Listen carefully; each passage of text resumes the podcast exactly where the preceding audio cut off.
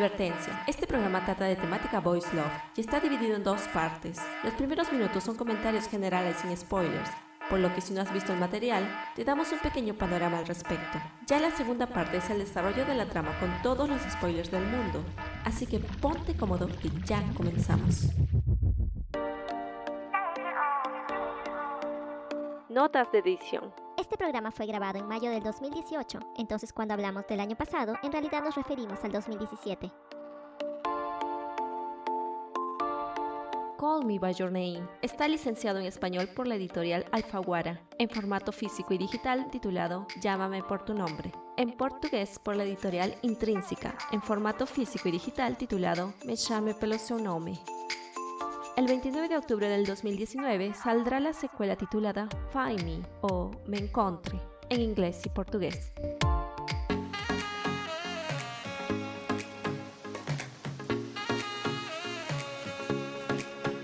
Bienvenidos a otro programa de Suggestion Podcast. Yo soy Enfi. Y yo soy May. Y hoy vamos a hablar de un libro que tuvo una adaptación, una película y que se estrenó el año pasado en el cine. Yo lo vi, me gustó. Ahora el libro fue un buen complemento y entendí por qué ganó como mejor película adaptada. Pero vamos por partes. ¿Cuál es el libro? Llámame por tu nombre. De Andrea Simón. Y para acompañarnos tenemos a un invitado especial. Ya lo conocimos con un programa que hablamos de películas de L y él es Carlos y ahora tiene un podcast de literatura, ¿verdad? Cuéntanos de qué trata tu programa.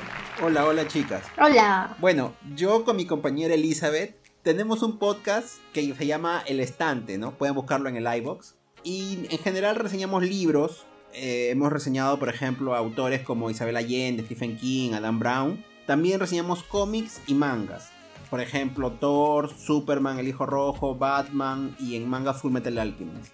Entonces también tenemos una página en Facebook que se llama El Estante Podcast. Para quien está interesado y quiere seguirnos. Como quien no quiere la cosa, sí. Como quien no quiere, ajá, sí, sí, sí. A ver, para comenzar vamos a hablar un poco del autor. Carlos.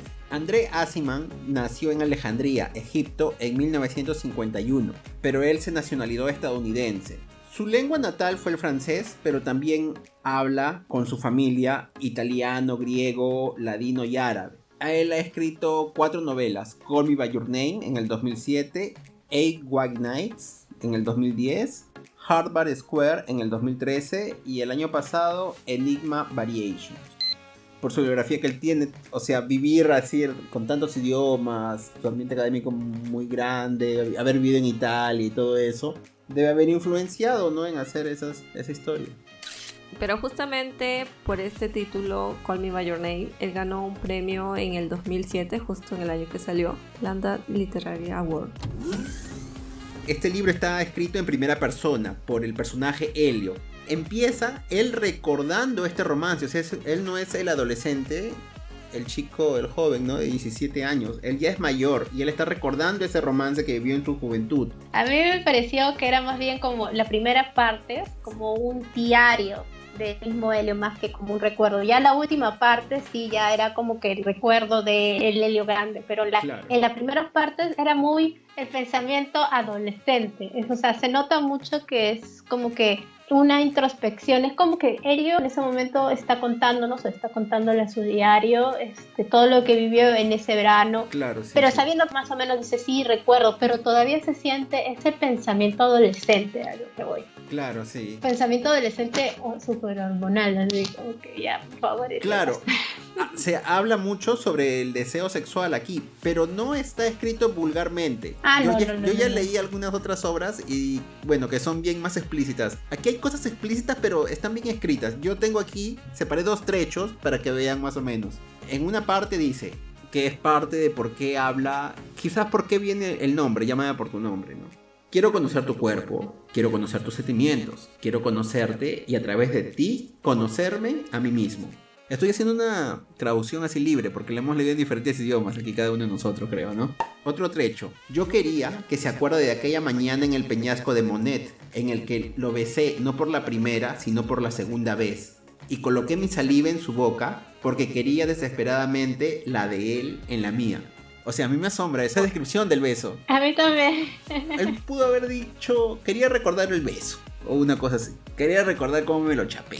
Pero no, pues, o sea, cliva de esa Ah, no, forma. no llega a la jerga, ¿no? No. Digamos, No llega a la... Pero es, es bien intenso y eso es algo que se nota en todo, Claro, todo el libro, sobre todo en la primera parte, que es la personalidad, las ideas de un adolescente, pero a la vez un adolescente bastante culto, bastante vivaz, bastante reflexivo. Y él a veces vuelve a lo mismo, ¿no? O sea, Sí. siempre hay cosas que le devuelven a, a un cierto punto. Sí, sus inseguridades siempre están bien marcadas a lo largo del libro, sobre todo en la parte pues, de que al inicio cuando recién conoce a Oliver y está inseguro con la relación que tienen porque eh, como Oliver no le dice nada, no sabe leer las señales y si está leyendo bien y si está- es, es que se hace todo el mundo que se hacen los Hace unas bolas. Sí, se, que se hacen los chivolos, es como que Son las bolas que todo el mundo se hace. y sobre todo los chivolos, porque es como si me vio, me sonrió o no me sonrió, o, o fue para mí o esa mirada no fue para mí, o pasó por ahí porque quería verme o no quería verme, o sea, todo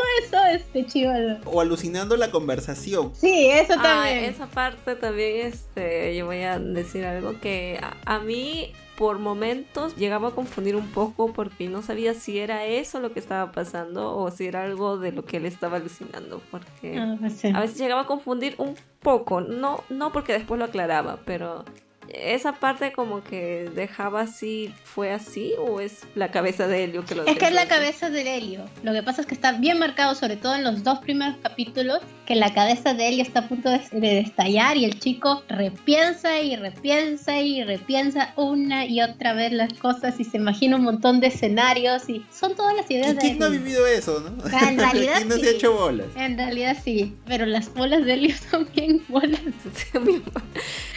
y otro punto interesante aquí también es que, bueno, en lo que es literatura, digamos, boys love, estamos un poco tal vez acostumbrados a la que el autor que escribe sea una mujer. Y nos acostumbramos un poco tal vez a esa delicadeza que adorna mucho las palabras para no sentirlas muy fuertes, por decirlo.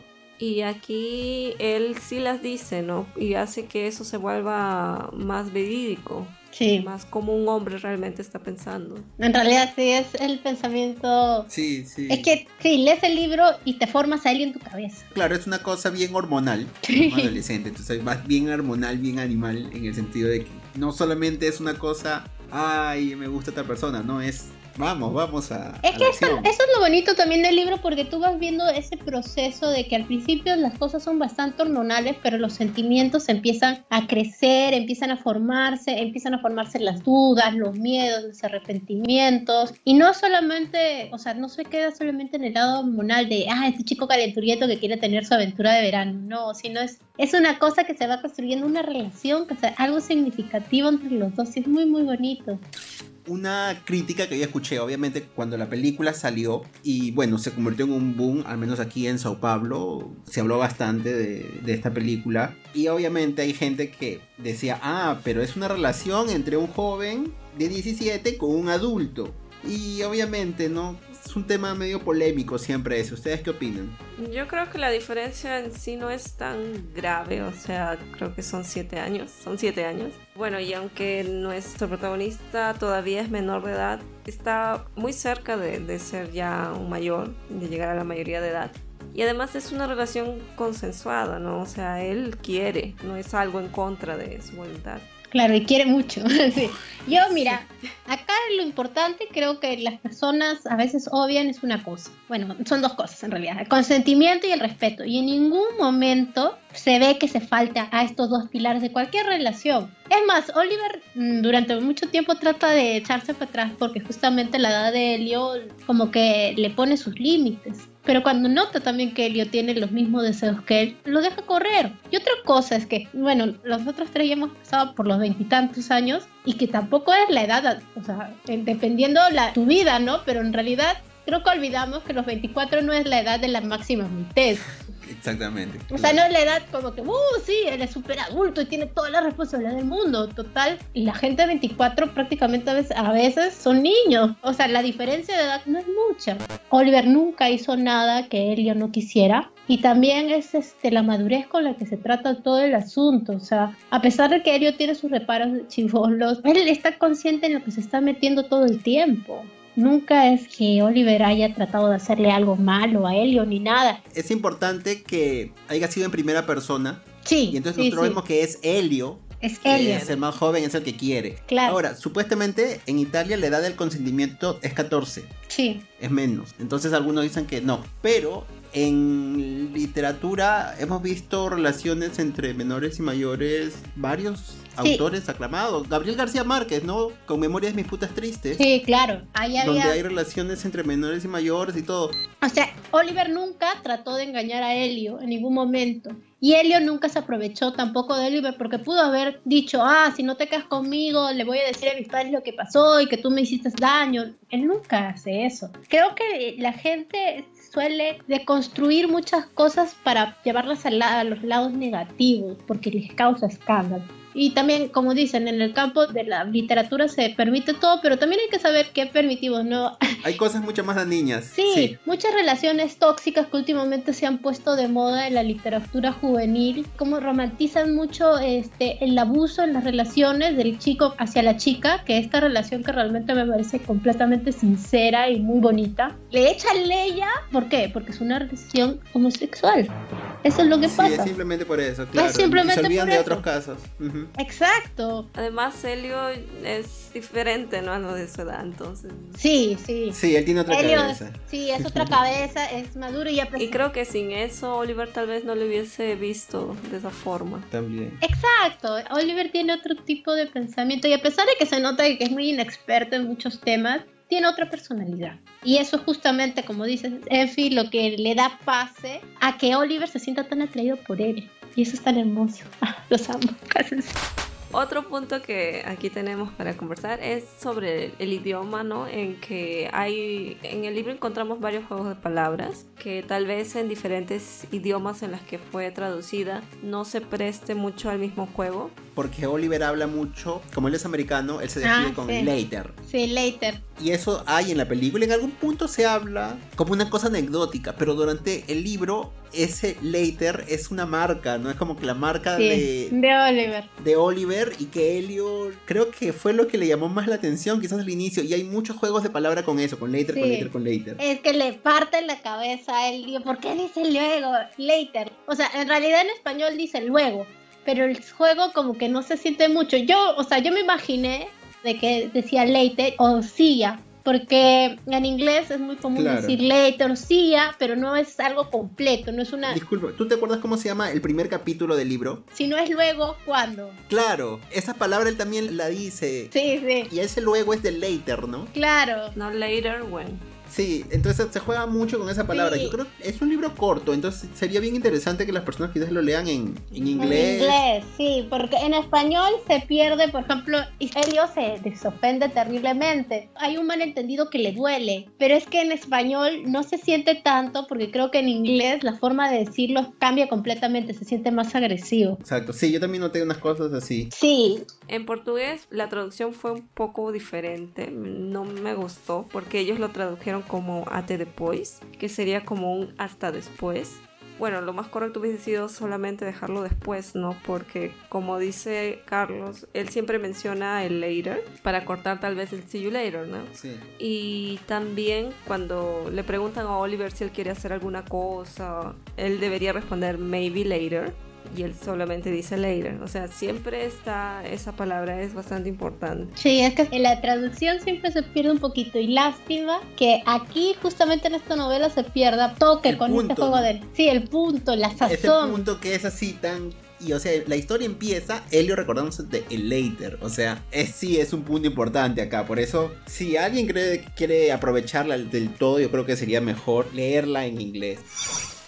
¿Ustedes recomiendan este libro? Yo lo recomiendo porque es una historia maravillosa desde un punto de vista único de lo que es el primer amor. Muy aparte de que sean dos hombres, que sea un chico y un joven, o sea, muy aparte de eso, los sentimientos que se ven son bastante sinceros, porque es todo un viaje. En realidad en el libro no suceden muchas cosas para mí no es que sea perfecto, perfecto. Tengo mis cosas en, contra que diré después, pero la ocasión es que a pesar de todo eso, es un viaje. Y sobre todo porque resalta mucho esto que siempre digo, pienso y que sé que muchos comparten mi pensamiento, y que también es la base del pensamiento de Suggestion, de que el amor es el amor, al fin y al cabo.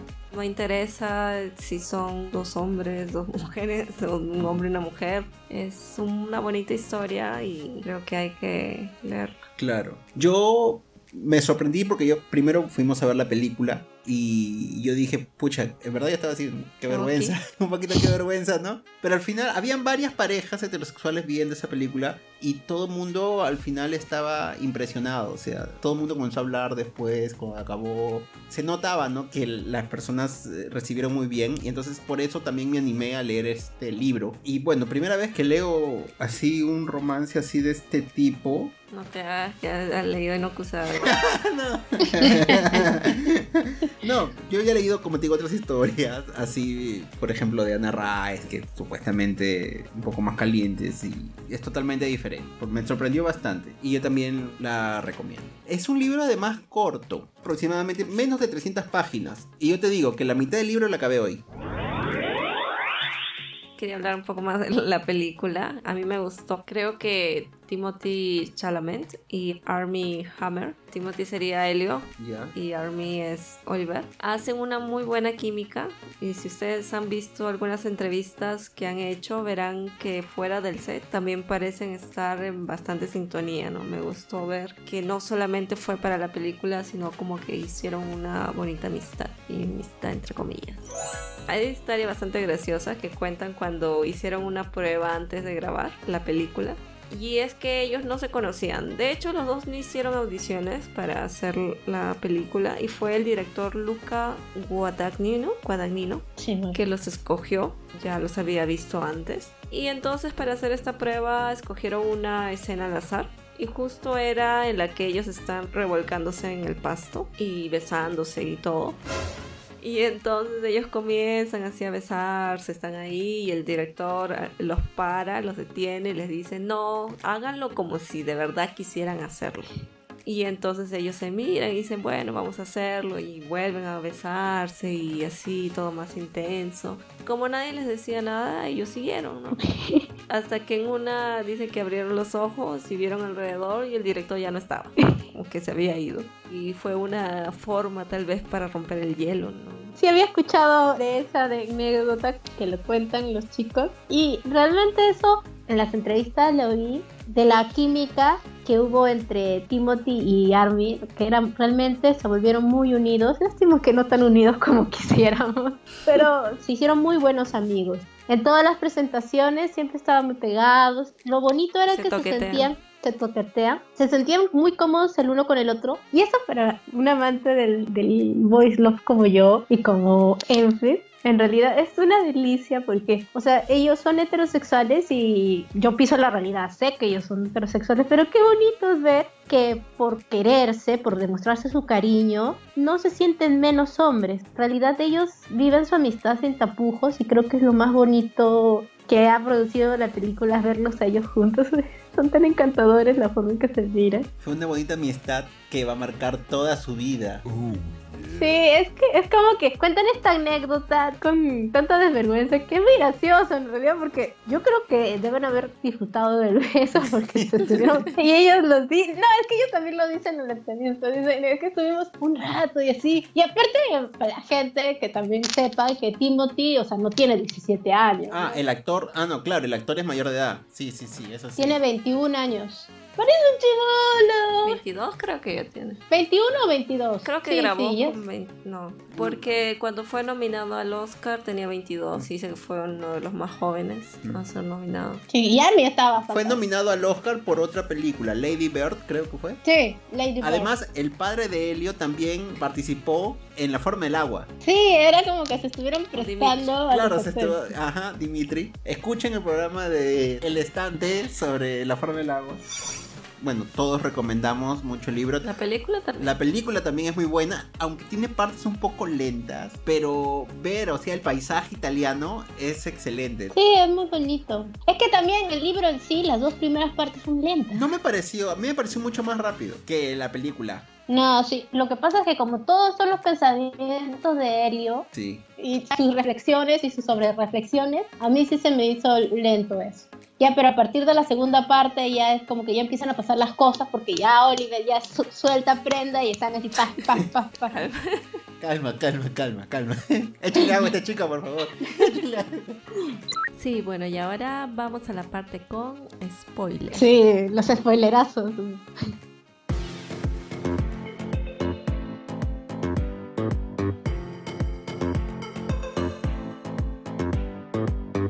El libro está dividido en cuatro partes. La primera es Si no ahora, ¿cuándo? La segunda, El peñasco de Monet. El tercero es El síndrome de San Clemente. Y el último sería algo así como El rincón fantasma. Entonces, la película, hemos dicho que retrata bien fiel las dos primeras partes de este libro. Y toma algunos elementos del tercer y el cuarto episodio. En resumen, Elio y Oliver se van enamorando, en un momento se asumen, después de varias semanas ellos ya se asumen, pero les queda poco tiempo y eventualmente ellos tienen que separarse. Oliver tiene que regresar a los Estados Unidos. Elio se entera de que Oliver se va a casar y entonces ahí más o menos es donde acaba la película. Pero en el libro existen más cosas y le da una lectura diferente a ese final. Sí, Para solo introducir esta parte del libro, vamos a hablar un poco del estilo de vida, porque hay que entender que ya mencionamos bastante de que Elio es muy diferente a la gente de su edad, porque su rutina, la familia es bastante culta, ya mencionamos que hablan distintos idiomas. Y cada verano invitan a un estudiante antes de publicar su libro para ayudarlos con la revisión a cambio de que ellos ayuden al menos una hora con el papeleo y encomienda a su padre, ¿no? El padre de Elio. Y eso lo llevan haciendo por 15 años, es decir, desde los dos años que Helio ve eso, ¿no? que es algo muy común. Entonces, cada vez que llega un ese estudiante, Helio deja su cuarto para ese invitado y él se va al cuarto de su abuelo. Y ese verano, entonces le tocó el, turno a Oliver y que se queda por seis semanas. Y yo en realidad cuando vi la película yo pensé que habían pasado meses. Me quedé bastante sorprendida con que había pasado realmente más corto tiempo. claro, todo el verano, que son seis semanas, un poquito más, depende cuando empiece. Allá en Europa la costumbre es más o menos que cuando es verano todo se detiene y todo el mundo se va a veranear a todas partes. Entonces creo es, es más o menos lo que retrata el libro de la familia de Helio yendo a su casa de verano, porque son de mente bastante abierta, incentivan bastante a sus hijos a que vayan y elijan su camino, que descubran sus cosas, que se diviertan, que hagan sus locuras, que aprendan, que se equivoquen. Y les dan bastante apoyo en eso para que se En explayen. algún momento se menciona de que Elliot no es una persona rebelde porque no tiene cómo rebelarse, porque sus padres le dan toda la libertad. No si Claro, dicen. eso es cierto. A pesar de, de que se habla mucho de que ellos son unas personas bastante liberales, está el otro lado que es el religioso. Ellos son descendientes judíos y ellos tienen un recelo en mostrar su religión. Ah, sí. Es un tema medio tabú, entonces es un poco contraste, ¿no? De la libertad con esta autocensura que tienen por el medio religioso, porque obviamente es Italia, ¿no? Un país tan católico. Claro, y no solamente por eso, sino también creo que es un poco de, de los vestigios de la misma guerra y de todo el problema, de todos los estigmas que se le pusieron a la gente judía. Entonces creo que también es un poco eso, ¿no? Es toda una mezcla de cosas. Claro, pero Eso también en esos tiempos. Ahora se ha abierto mucho más, es mucho más cosmopolita porque las inmigraciones hacen de que llegue gente de muchos más países, con muchas otras creencias. Ahora es también la época en la que la historia se desarrolla. Está en mm, mediados de los 80. Claro, en mediados de los 80 también que Europa está saliendo de tantas cosas y todavía le queda rezago de otras más. En los 80 también es la homosexualidad y todo esto se veía muy mal. Recién en los 80, más o menos, un poco antes o un poco después es que sale la homosexualidad de esta lista de enfermedades mentales todavía está todo el rezago de, los 70 que fue el SIDA. Es un montón, o sea, es una época bastante, bastante movida. A pesar de que los padres tratan de ser lo más liberales posibles, de avanzar con la época, creo que también siempre hay esas cosas que te hacen tropezar y como que no son, o sea, son judíos, pero no lo vamos a gritar los cuatro vientos, que somos judíos. Claro, bueno, entonces después pasamos a lo que serían los primeros sentimientos que Helio va experimentando, ¿no? Como ya dijimos en la parte sin spoiler, este libro es en primera persona, entonces nos enteramos de todo lo que Helio está pensando. Ay, sí, todo. Sí, todo. Y al inicio parece que a él no le cae bien Oliver, ¿no? Porque comienza con esa idea de que su manera de decir el later es muy brusca y seca y además parece que lo mira así con cierta frialdad. Claro, creo que él mismo dice, creo que se traumó un poco por la forma en que Oliver desde, un principio fue muy brusco con él. Sí, y, pero poco a poco se da cuenta de que en cierta forma son parecidos. O sea, en formas de pensar, ¿no? Y a veces incluso Elio menciona de que se adivinaban las palabras que el otro iba a terminar. Entonces hay bastantes cosas en común y eso hace que en un inicio haya ese cierto interés en aproximarse. Sí, es que también Elio es como un gatito que ha visto algo nuevo y brillante, llega a la casa y quiere acercarse, pero esta cosa lo asusta y, se, y retrocede, pero luego quiere acercarse porque tiene esa curiosidad y está ahí y es, oh, es tan bonito, necesito conocerlo, pero me odia, pero no importa porque es hermoso, es una cosa así. son sentimientos así, amor, odio, ¿no? Que existen. Sí, Sí. pero no solamente es eso, también está el, esa atracción por el intelecto de la persona. Sí, sí. Que él demuestra, ¿no? Que a él le asombra porque Helio dice que Oliver lo trata a él como un igual, ¿no? Porque él siempre se sintió como el menor de la familia. A pesar de él ser un chico extremadamente culto, ¿no? Claro, él es el Pepe. no, y sí, aparte es el carisma que tiene Oliver con todo el mundo que también lo atrae bastante. Todo el mundo en, la, en el pueblo lo ama, ¿no? A, Oliver. Todo el mundo estaba fascinado. Fascinado por él. Fascinado, sí, yo estaba fascinado con Oliver. Yo creo que Helio comienza a tener esos sentimientos más claros, por decirlo, cuando él comienza a tocar la guitarra al inicio y después el piano con una melodía como si tal compositor lo estuviese tocando, ¿no? Y comienza así a hacerle un juego, una especie de broma. Y él como que se derrumba cuando sintió que lo había molestado a Oliver, o sea, se había preocupado al comenzar a darse cuenta de que tenía un cierto sentimiento hacia él. Claro. Este libro también marca mucho el autodescubrimiento de Helio como persona. O sea, se da cuenta de que se siente atraído hacia otro chico y eso no es que tanto lo espante, sino que es como que conocer más rasgos de él mismo.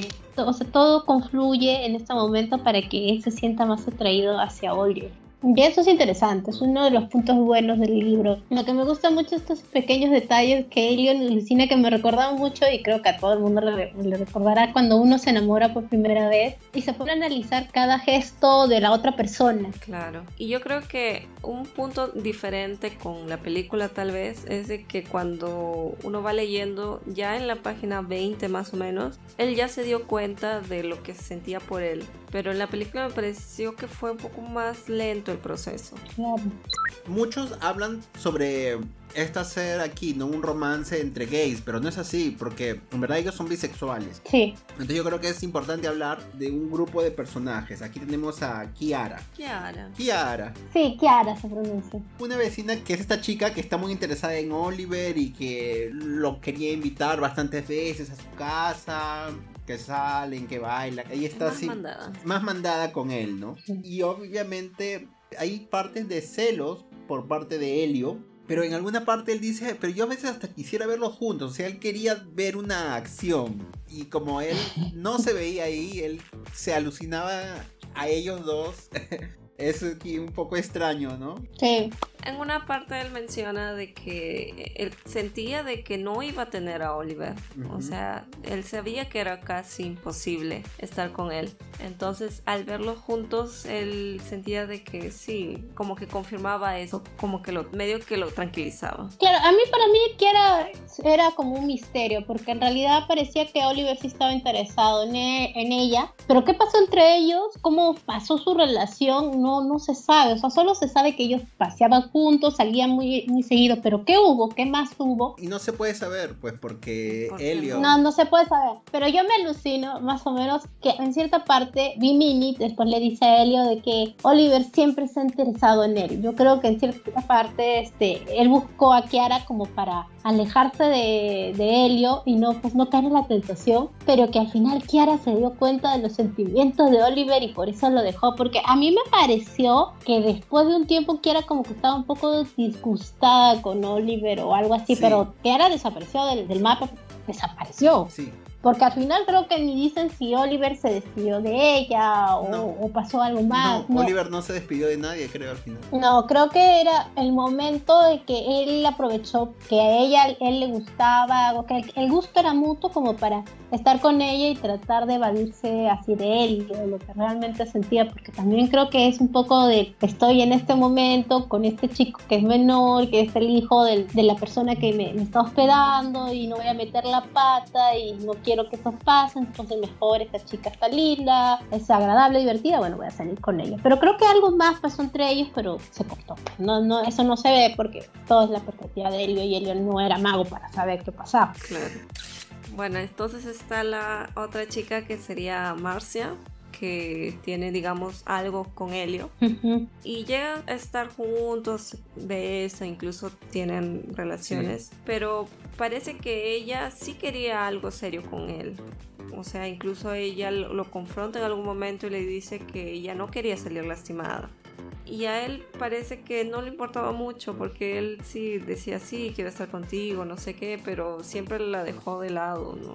Sí, o sea, Marcia para mí es contradictorio, porque había ciertos momentos de que me daba cólera y otros momentos de que me daba lástima. Sí, ella. Ella, porque, o sea, se notaba que la chica no era tonta, de que ya había visto que la situación con Helio era como que no era muy clara. Ahora, una cosa, en la película, este personaje parece una chica bien más inocente. ¿No te pareció? A mí no me parece inocente. A mí me, en la película me pareció una chica inocente, porque incluso cuando ella tiene, no, cuando tiene relaciones con Helio se le veía más tímida y todo eso. En cambio aquí en el libro ella es una chica como que un poco más mandada, y me parece un poco más. Yo creo que Marcia sabía desde un principio dónde se metía.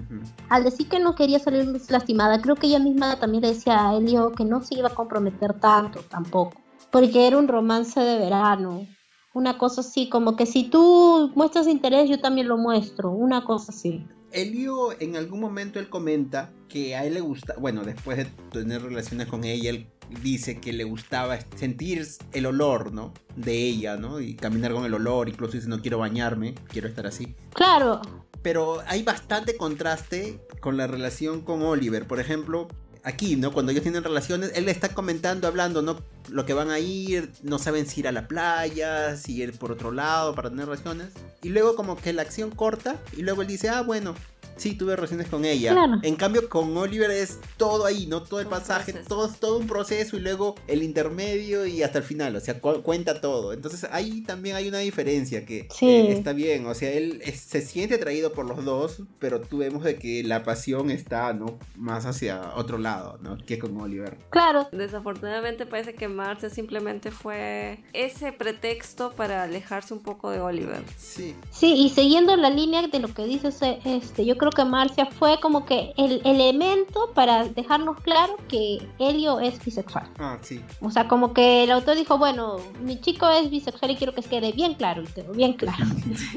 sí, pero después de eso Marcia no tuvo relevancia para nada. Es más, me molestó un poco que la ponga porque, o sea, se notaba que a Helio sí le gustaba a Marcia, pero era más un más gusto, pues del momento, un más gusto físico. Este, le gustaba estar con ella, entretenerse con ella, pero no era, no era algo sentimental sentimental, pero como todo el proceso que había vivido con Oliver. Y creo que esa parte, por ejemplo, de Marcia me pareció como que me sacaba un poco de todo el asunto y como que me estorbaba, a mí me estorbaba. Por eso es que Marcia a veces me daba cólera y a veces me daba pena. Porque la verdad, ningún personaje femenino debería estar metido para estorbar, ¿no? Pero creo que Marcia era eso, pues era el icono para decir, ah, Helio es bis, ya. Sí. Voy a hablar de un personaje que no aparece en la película, pero a mí me emocionó bastante, me gustó bastante, que es Bimini. Ay, ella de, de Oliver es mi personaje favorito. Y ella no aparece en la película porque en verdad no es importante para la trama, pero es un elemento tan bonito en la novela. Es una niñita que ella tiene, ¿cuántos? Siete años. No, tiene siete años menos que Helio, entonces tiene diez. Entonces es una chica, dicen que es una chica también muy inteligente, dicen que es una genio, pero ella tiene leucemia y ella sabe y, ella misma lo dice que ella va a morir. Sí. Y es una chica, bueno, como dicen que es muy inteligente, es muy adulta. Incluso ella a veces parece que, entiende más de los sentimientos de Helio que él mismo. Y de los de Oliver también. ¿eh? Y, los, de, Oliver. Y ella también entabla una amistad muy bonita con Oliver. Y porque ellos a veces se iban a pasear por la playa. Y me emocionaba bastante, bastante la historia, la pequeña parte de la historia de Mimini. A mí también, a mí también. Sí, incluso Elizabeth me spoileó comentándome sobre la muerte de Mimini. Pero aún así, yo sabiendo de eso, cuando lo leí me emocionó de todas maneras.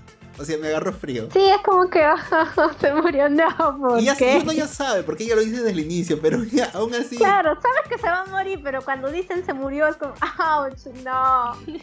No, eh, a mí me gustó porque a pesar de ser tan pequeña, es tan reflexiva que la que le da la voz de calma, de madurez a Helio, la que le hace ver a Helio que Oliver estaba, Sí. sí se había fijado en él, la que nos dice a todos, a Helio y al, y al lector, que Oliver sí, o sea, todos esos pequeños detalles que Helio había visto en Oliver, en realidad eran reales, era Oliver peleando con sus propios sentimientos, porque, valga la redundancia, no creo que una persona de 24 años sea muy madura sentimentalmente y también tenía sus caídas y sus metidas de pata y sus negaciones y todo su proceso, y también su negación hacia sí mismo, aceptar lo que tenía con Helio, y Mimini es la que lo veía y decía, pero acá, acá hay química, o sea, Mimini era la psicóloga era la oficial de la pareja. Mimini era la Fuyoshi. Ella era, ella era nosotras. representadas.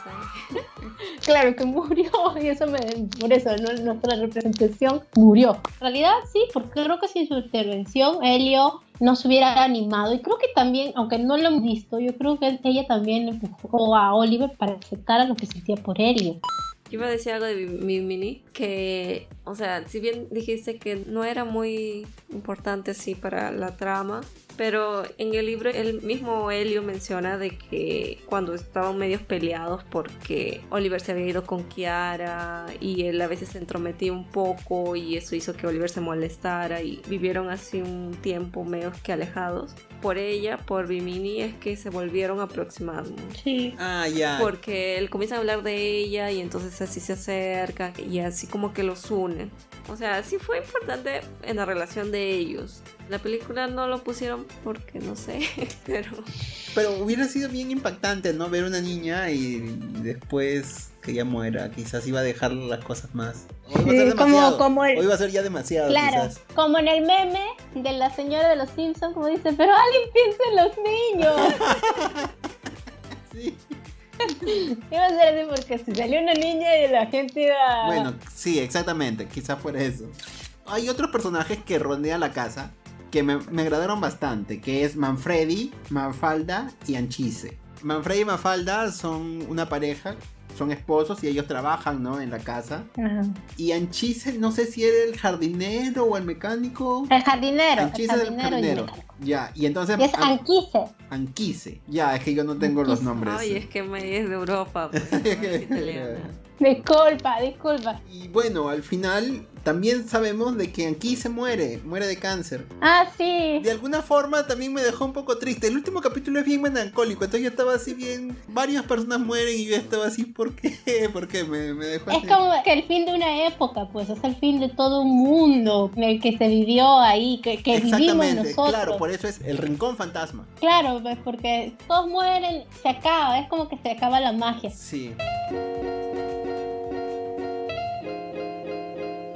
Bueno, entonces Helio es una persona bastante solitaria y comienza a preocuparse porque Oliver a veces no pasa las noches con ellos o llega muy tarde. Y aparece entonces esta escena en la que él se pone la ropa de baño de Oliver en la cara, lo comienza a oler y después se mete a la cama desnudo. O sea, es una escena bastante sexual sin ser sexual. Sugestiva, sugestiva. Sugestiva, sugestiva. Sí, es que ay, Elliot tiene toda una hipótesis, una teoría, mejor dicho, con lo de los, de los bañadores de Oliver, que cada color significa un estado de ánimo de Oliver. Y el rojo creo que era esos momentos cuando Oliver estaba más furioso o más desbocado, o sea, malhumorado, pero contenido, y era que esta pasión, era como que estás muy hot. Creo que era la máxima representación del Oliver inalcanzable que Helio idealizaba. Claro, porque las otras eran o, graciosos o dóciles o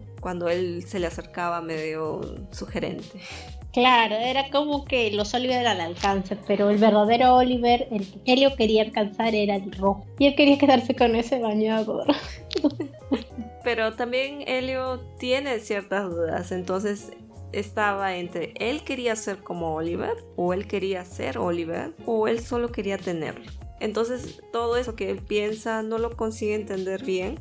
Y no es porque él sea una persona del mismo sexo ni nada, sino porque incluso afirman de que sí, Helio se sintió atraído por otros hombres antes. Ah, sí, eso sí. Sino que su duda era más sobre qué es lo que Oliver significaba para él y si realmente era así tan grandioso que no, no lo podía explicar, porque siempre estaba rogando en su mente de que al menos tuviesen una noche, quería tenerlo, o sea, quería esa unión, sí. por decirlo bonito. Es que como te digo, Elia también era muy, es un adolescente hormonal y creo que esa era la parte carnal de él. Creo que en un momento llega a pensar de que solamente puede aspirar a tener la parte carnal de la relación porque no puede acceder a conocer al verdadero Oliver. Bueno, después de entonces ya se va al hecho, ¿no? De que hay una especie de revelación, de confesión, y en la que ellos se besan y Oliver aún así intenta frenar un poco sus sentimientos porque sabe de que está mal, ¿no? Entre comillas porque está haciendo con el hijo que la persona que lo está ayudando, además hay una cierta diferencia de edad la sexualidad y además siempre recordar que es una historia antigua. De los, 80. de los 80. Claro, todo lo que hemos venido diciendo. O sea, el propio Oliver, ¿cómo habrá sido su proceso en todo este asunto? Porque el pobre también sabe haber hecho todas las faltas del mundo, habido así por haber. Sí. Porque le gustaba un chivolo. Pero es que era tan lento, chivolo, pero. creo que, como digo, o sea, cuando uno se enamora en la situación que esté, siempre tiene sus reparos. Y los de Oliver, en, el contexto en el que estaba, pues eran bien resaltantes. Bueno, y después de ese suceso, ellos como que también dejaron de hablarse un tiempo. Y Helio entonces le manda ahí una nota y ahí Oliver le responde diciendo que se encuentra en tal hora. Y es ahí cuando lo hacen. Sí, Y ahí me parece que fue la primera vez de Helio porque le dolió. Sí, fue su primera vez. No lo disfrutó como él hubiese querido. Como él lo hubiese imaginado. Claro, él está bastante ansioso con eso, pero después se dio cuenta de que no era tan así como se lo estaba imaginando. No, primero fue como quien dice bien animal y es ahí donde él hablan y comienzan a comentar eso de que de llamada por tu nombre, ¿no? Ah, sí. Pero después de eso viene la vergüenza. Claro, claro, claro. Viene este estado de vergüenza donde el otro decía, ya, ¿y ahora qué hago? Y tienen que irse y no querían hablar de lo que había sucedido, ¿no? Claro, pero acaba de resaltar, creo que para todo el público, de que acá no hubo como que algo sin consentimiento. Acá, desde un principio, Oliver le dijo: ¿Quieres, quieres, quieres? Y pues él hasta el final dijo que sí. ¿Quieres? Toma. pero la cuestión es que creo que es normal que tu primera vez no sea agradable y también este poco de sentimiento de culpa que se instala en Helio y que sintiera estas dudas. Ellos están moviendo bajo el límite de lo que es prohibido, lo que está bien, por la diferencia de edad y por el hecho de que Oliver es un invitado y propasarse con el hijo es propasarse con la confianza de la gente, ¿no? De que le ha, le ha abierto la mano. como que creo que todas esas cosas conjugan con eso. La primera vez, la negación. Hay una parte interesante que me gustó, o sea, sabemos que fue la primera vez de Helio y que pasó esa fase dolorosa, por decirlo, pero después ellos intercambian. Ah, sí. Y eso me pareció, me asombró porque y me pareció bonito también. Oliver. Porque Oliver está aceptándolo a él, o sea, no es que ah, yo soy un hombre, qué sé yo, y yo doy. Claro, un macho alfa como plateado. Claro, entonces y él está aceptándolo también, o sea, hay una complicidad bastante mucho más evidente entre los dos. Sí, eso es bonito, también pero hay un intercambio real entre los dos. Eso me parece que no se queda claro en la película. O sea, en la película me pareció que era Oliver quien siempre hacía el papel de activo. En el libro quedó eso mejor visto. Sí. Sí. Entonces me gustó leer eso. y la escena del durazno. Esa escena de Durando, francamente, me alucinó. Fue como que, ¿What the fuck? También, sí, fue muy extraña, pero es este. Yo no entendí muy bien cuando estaba viendo la película. O sea, ¿qué tiene que ver? O sea, ¿qué está pensando qué? no entendía. Pero ya en el libro, obviamente, lo deja claro. Él pensaba que el, Damasco, lo dicen aquí, es este el trasero de, de Oliver así duro y redondito. Claro. no sé, pero yo los duraznos, después de eso no los volveré a ver igual. Y él lo que quería era eso, ¿no? Quería tal vez este penetrarlo en, no él pero al mismo tiempo no sí pero al mismo tiempo él dijo pero también se parece a la vagina de, de Marcia. Claro, como dicen los españoles, a los coños. Claro, entonces él estaba, porque en ese entonces él estaba con los dos, ¿no? Él estaba tanto con Marcia como con Oliver. Pero en ese momento creo que ya no era tanto con Marcia. Claro, ya la había. En un momento él dice, ¿no? Marcia es como que algo tan lejos, pero él se acordó del, como que de los dos en ese momento y, bueno. Tal vez para enfatizar más que era bisexual. Que era bisexual. Sí, o sea, fue otra de esas escenas super random. Pero fue random, pero bastante creativo. O sea, es, que este libro, este autor eh, va siempre entre los límites de lo que es a veces vulgar y lo estético. Es que es vulgar, pero artístico. vulgar estético. Sí, estético pero guarro, así una cosa así, porque en realidad ya es como cuando Cerebro decía en una de sus parodias de los diseñadores, es cuadrado pero redondo, negro pero blanco. porque realmente así, era en una guarrada, pero era artístico. Y en la película ellos decían, ¿no? El director decía que él no quería poner esa escena hasta no comprobar si se podía hacer eso. Y yo creo que sí se podía. Y creo que sí lo pusieron a hacer, por eso la pusieron la escena. Sí, sí, sí, cuenta, creo que el mismo Timothy que después eh, él comprobó que se podía hacer por Damasco. Ya no lo voy a ver igual. Como digo, o sea, era como que la escena salió un poco del contexto y a la vez lo hacía todo tan familiar no sé, lo que en esa escena como que me fascinó y me incomodó. Sí, no, a mí me incomodó un poco lo que vino después, ¿no? Que llega Oliver y se lo come. No, a mí como el mismo Helio, porque a, él, a Helio como que what the fuck, pero también lo conmovió y a mí también me conmovió porque en realidad... Llora. Llora. Sí, no le hacías quito y es como que wow, que no te hagan asquito es como que wow, o sea, realmente te quiere, wow. te quiere. Sí. Porque de verdad, otros se hubiese horrorizado, incluso creo, ¡eh, huevón, qué haces con esto, Pero no, el mal se lo come y es como que. Están, ah, están en, ahí, pues, o sea, mientras más cochino, mejor, ¿no? No, es como, es como que aceptar cada cosa. Es que en ese momento me hace pensar que Helio y Oliver, si hubiesen sido otras las épocas, si hubiese sido, por ejemplo, en la época actual, hubiesen podido estar juntos toda su vida porque es aceptar a tu pareja con todo, con, lo bueno, lo malo, lo guarro, lo feo, lo cochino, lo, asqueroso, lo bonito, con todo. En ese momento que come y durando así, es como que toma a él con todas sus buenas, sus malas cosas y lo acepta. Y eso es algo que me conmovió, o sea, como una escena tan guarra pasa un momento tan conmovedor en un segundo, es como que, wow, o sea, o sea, loco, de verdad, mi respeto. sí. Sí, sí. Bueno, continuemos. Entonces después Oliver ya tiene que volver, ¿no? A Estados Unidos.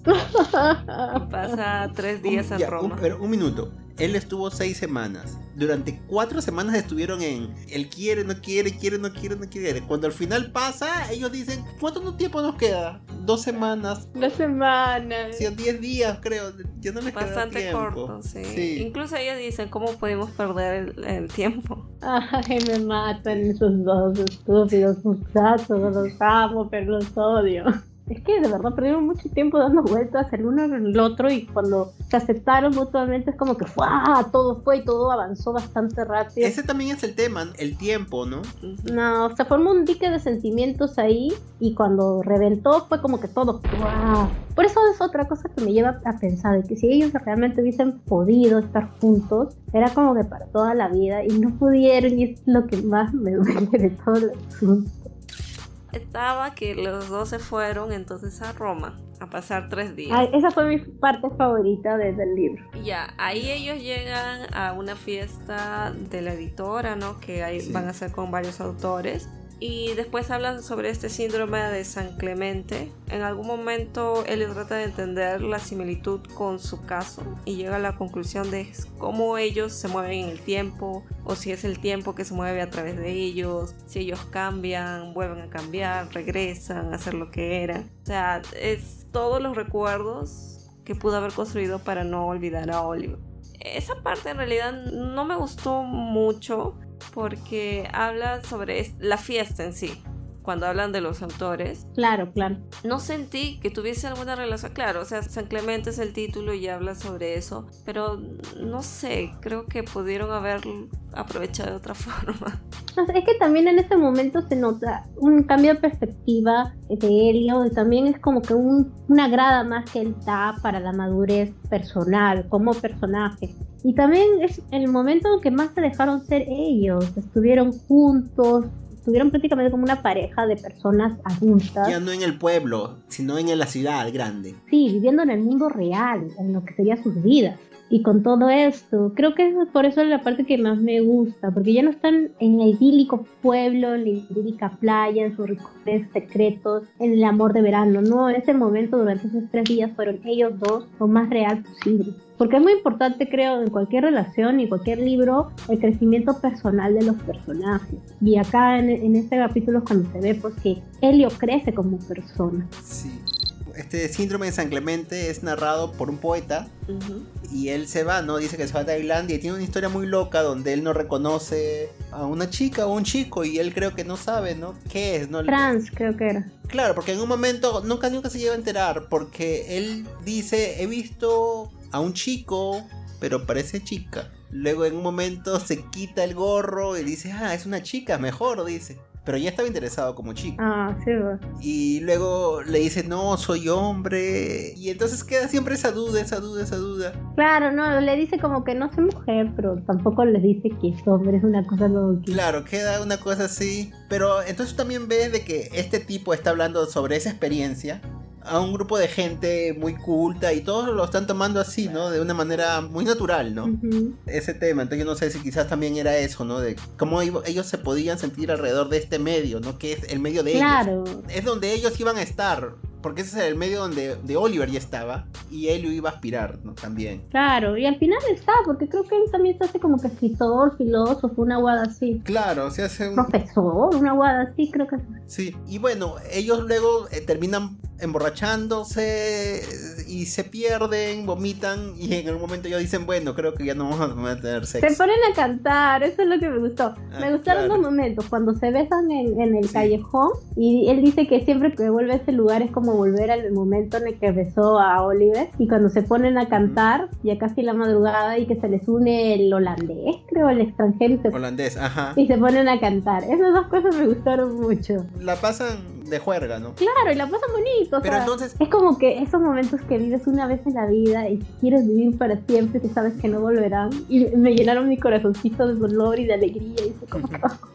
Pero ahí termina. Y en el siguiente capítulo ya vemos de que Oliver ya se fue y ya pasó todo. Entonces no hay una despedida. No relata, no relata No se- la Ajá, exactamente. No se relata la Es despedida. que yo creo que se ha querido quedar con ese momento maravilloso. Es como que la, Claro. cuando tú recuerdas, o sea, recuerdas los mejores momentos, ¿no? Y las despedidas creo que ya sabes que van a estar ahí. Pero en la película ese momento de la despedida es bien emocionante.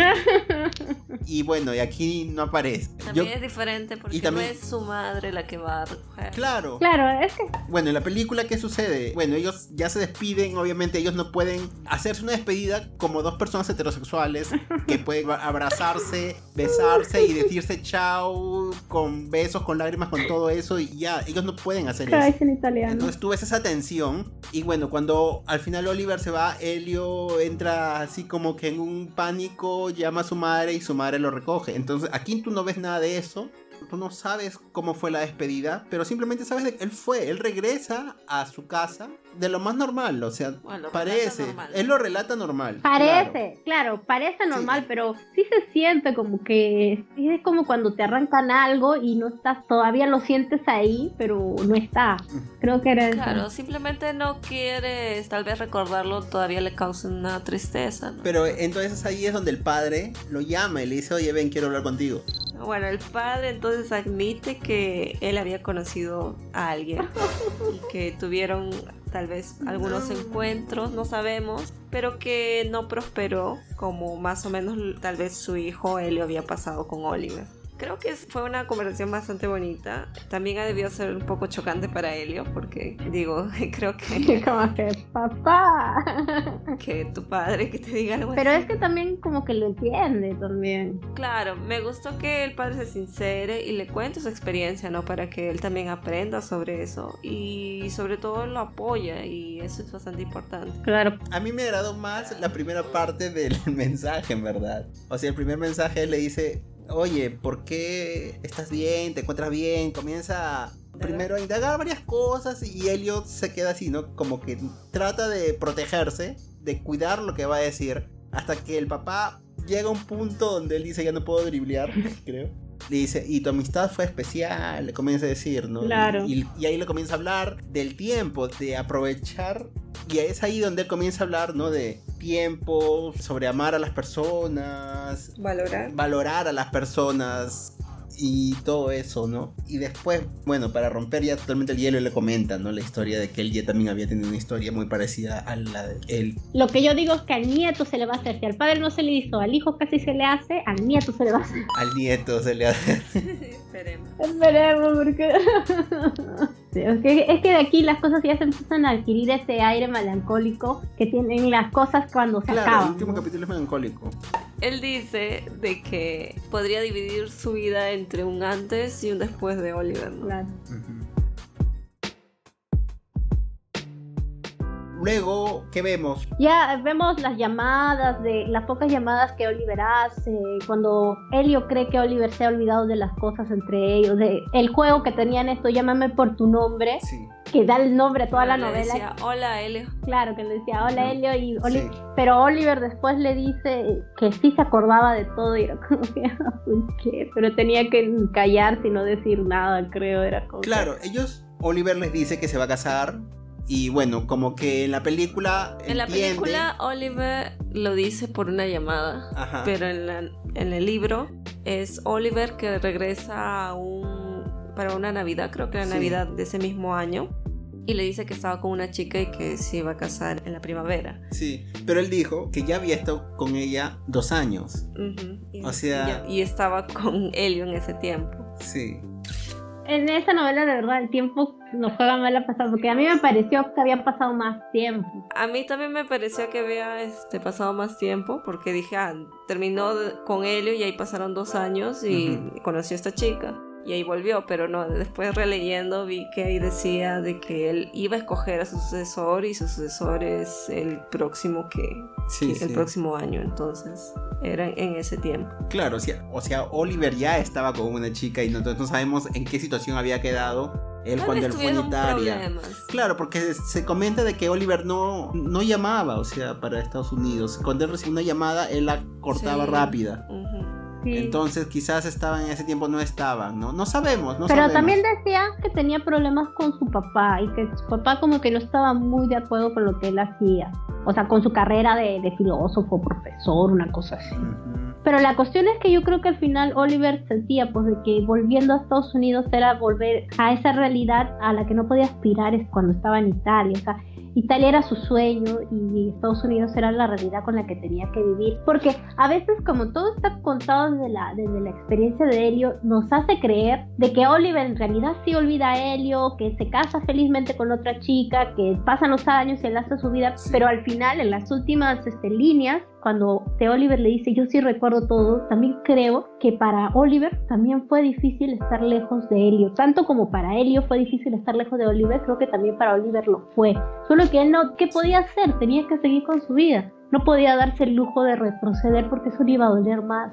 Entonces, eso es lo que me fastidió un poco. O sea, en realidad a Oliver sí le dolió, a Oliver sí le costó. O sea, en todo el libro nos dan pistas de que Oliver, y en eso radica también la importancia del papel de Vimini, que ella hace, recalca que Oliver realmente estaba enamorado de Helio. Y a veces se nos olvida. Y eso creo que es injusto con Oliver. Estoy seguro que cuando Helio lo llamó y le hizo el juego del, nombre, de, de, llamarlo o decirle Helio, Oliver también lo recordaba y quería responderle, pero no podía. No podía. No podía, no podía. Seguramente Oliver quería hacerle creer a Helio de que él no recordaba. Exacto, exacto. Y eso es tan doloroso y tan triste por Oliver. O sea, ya nos identificamos con el dolor de Helio y su tristeza, pero Helio sigue con su vida y ya nos identificamos con él, pero olvidamos al pobre Oliver, lo dejamos de lado. Olvidamos que él también está sufriendo, él también está pasando por un mal momento, él también va decreciendo y él ha tenido que vivir una vida que tal vez, o sea, no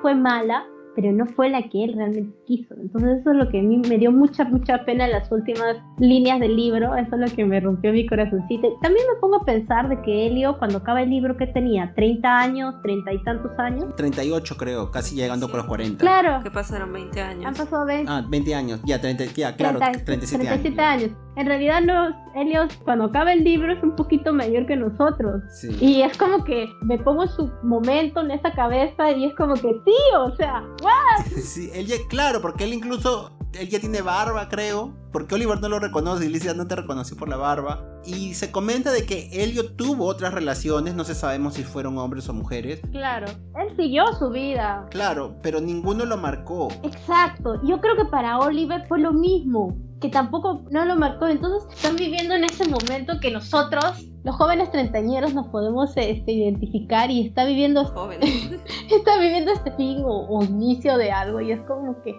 a mí este último capítulo me entusiasmó bastante y la verdad yo me olvidé de la imagen de Oliver y de Helio en todo ese capítulo, en el sentido de que esto pudo haber sido muy bien el reencuentro de dos exparejas simplemente. Sí. Dos exparejas que se reencuentran y comienzan a narrar lo que había pasado, intentando recordar lo que había pasado. O también puede verse como quizás dos parejas que son pareja y están de alguna manera también eh, intentando, están volviendo a caminar por donde ellos habían caminado en su juventud y recordar esos momentos que tenían. Claro. Porque está lleno de mucha nostalgia y melancolía. Sí. sí. Es que justamente lo que decías, la melancolía de todo este asunto, es que sí, parecen pareja y están recordando lo que vivieron, lo que pudieron haber vivido y lo que no tienen.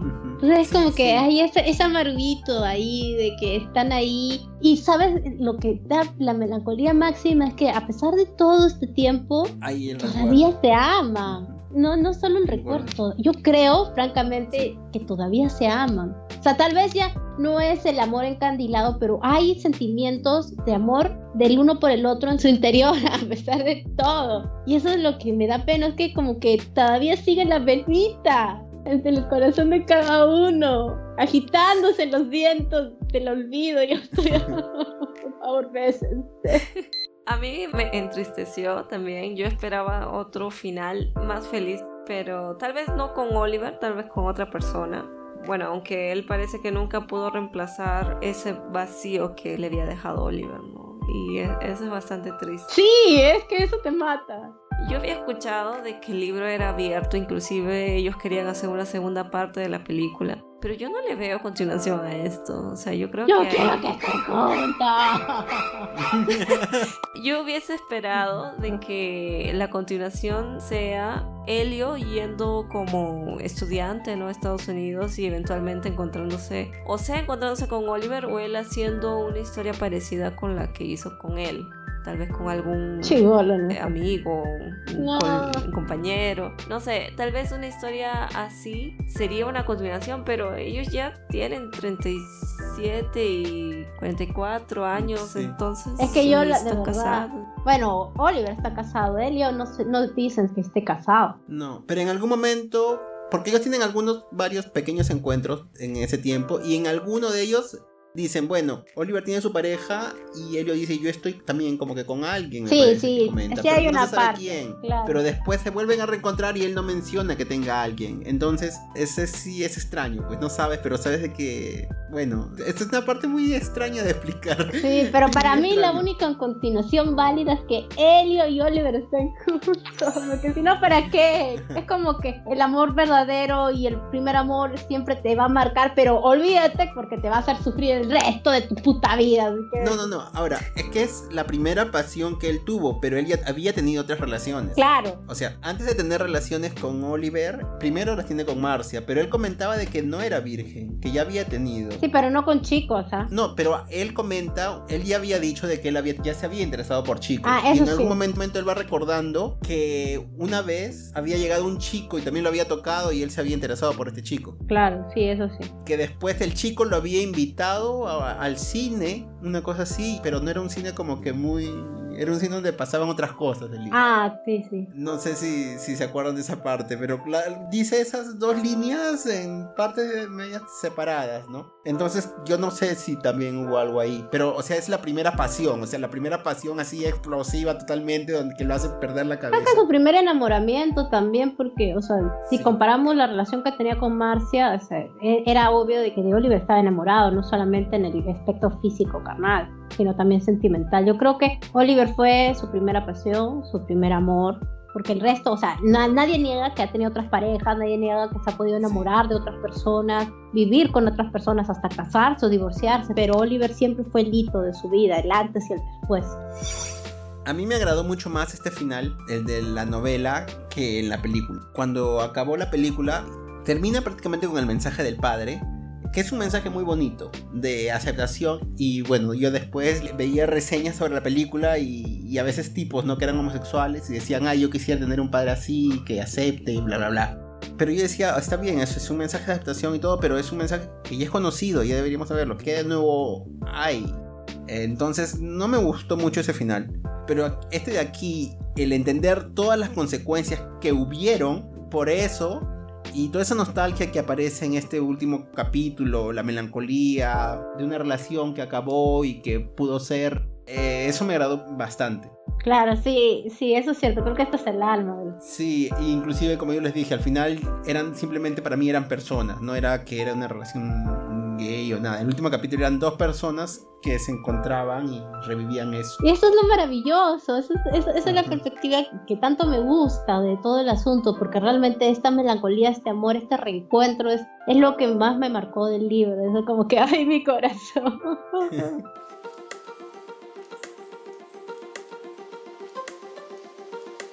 El lado que negativo que a mí no me gustó mucho del libro y que al principio, no voy a negarlo, al principio me, me costó leerlo un poco más que nada porque Helio piensa demasiado. Era, era un momento que decía, ya, amigo, tranquilízate, te kirisi, así. Reflexionaba y reflexionaba y reflexionaba y decía, ya, Helio, tranquilo. Pero después, conforme ya las cosas van avanzando, la relación va avanzando, los sentimientos y los personajes van creciendo, es como que el libro te atrapa y te lleva por este viaje que al final te lleva a la cúspide de los sentimientos y luego agarra tu corazón, te lo arranca y te lo bota.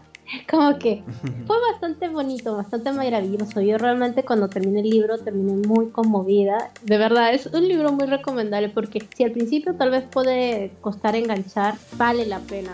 Todo el viaje que hace Elio es el viaje que podría hacer cualquiera, que pudo haber hecho cualquiera de nosotros cuando se enamoró por primera vez. Más allá de que eh, del tipo de relación que sea, como tú dices, son dos personas que se enamoran y aman pierden, reencuentran y está la melancolía de lo que pudo ser y creo que eso es maravilloso. Yo creo también que es un libro bastante bonito, o sea, hay bastante reflexión, hay bastante que rescatar ahí. Bueno, esta obra es del 2007, o sea, más de 10 años. Espero sigan más obras de ese estilo, o sea, me ha gustado bastante de un escritor hombre. Generalmente he leído más de autoras mujeres, entonces me ha gustado cómo ha sido narrado. Y creo que resalté también ¿no? en la parte sin spoiler de que la película fue muy bien adaptada y realmente es, por eso ganó este premio. Porque obviamente adaptar una película en primera persona tal vez no refleje mucho lo que esta quiere transmitir. Y yo creo que lo hizo bien. Creo que las partes que debieron ir fueron inclusive esa parte que no me gustó mucho de, de, la reunión con los autores no la pusieron entonces para mí estuvo bien los dos tanto la, el libro como la película. Es un libro y una película que deben ver sí si a ti te gustó la película obviamente corre y trata de buscar el libro como sea. Para mí es la primera vez que yo leo una cosa así. Yo no soy de leer romances en general no me entusiasmo mucho. Me gustó cómo escribió, como ya indiqué, incluso algunos trechos. Me sorprendió bastante esa dualidad, ¿no? De hormonas y sentimientos. Redondo pero cuadrado. Sí, exactamente.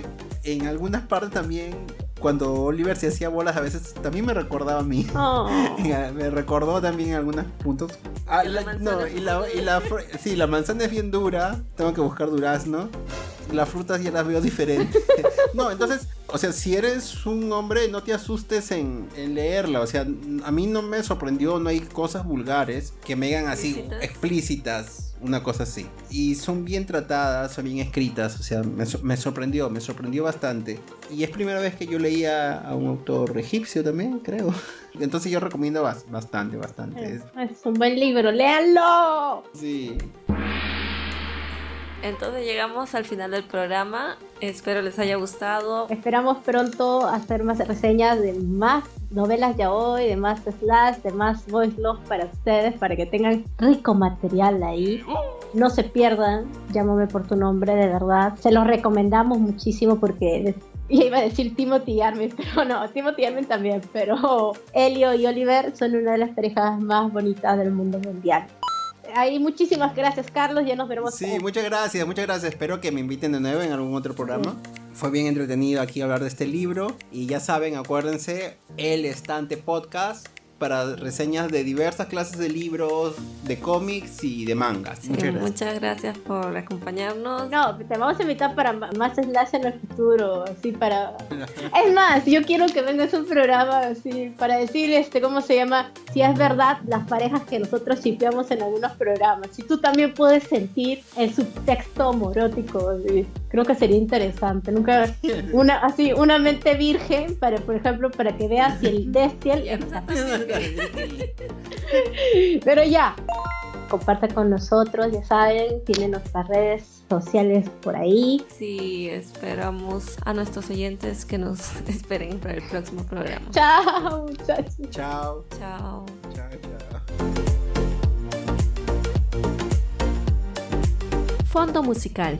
Welcome to the Future de Vandergy. Sax de MBB. Stillback de Skyfall.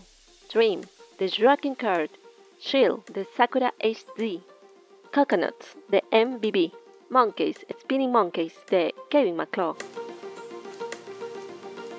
Suggestion Podcast llega gracias a Suggestion Project, grabado en mayo del 2018 en Lima, Perú y San Paulo, Brasil, publicado en octubre del 2019. Como todos los años, el padre de Helio recibe en la casa de la familia un joven a que... espérate que me dio risa cuando dije recibe. Ya, entendido, ya entendido, ya lo entendía recién. Ya. Ya. Bueno, yo con mi compañera Elizabeth, que por alguna misteriosa razón tiene una voz bien parecida a la de Enfi, sí, ¿no? tenemos un podcast. Debe haber influenciado, ¿no? En hacer esas, esa historia. Voy a dar aquí un ejemplo que me gustó bastante. Él dice... Que, que le gustó bastante, hay que recalcar eso. Yeah. Esa descripción del beso. Se emocionó. A mí también. no, un beso. Quien la escritora, perdón, sea una mujer. La escritora obviamente es una mujer. Sí, yo sé. que la escritora. También estás, están comiendo los dos. Es que hay muchas mandarinas ricas, ya. Dale, dale, yo te escucho. Y escúchanos siempre y gracias por su apoyo y por seguirnos. Los quiero, adiós. Espérese, pues. Gracias a nuestro invitado. Gracias. Ah, sí, No, gracias Sí, a sí, ustedes. me estaba olvidando, ustedes me por estaba invitarnos. Sí, esperamos a nuestros oyentes que nos esperen para el próximo programa. esperamos, pero que nos esperen, porque era cuadrado, pero redondo. Esperan, Sí. esperandamente. Pero esperamos, pero no lo hacemos. Chao, muchachos. Pero era guarro, pero artístico. Suggestion Project. Voice Love para el mundo.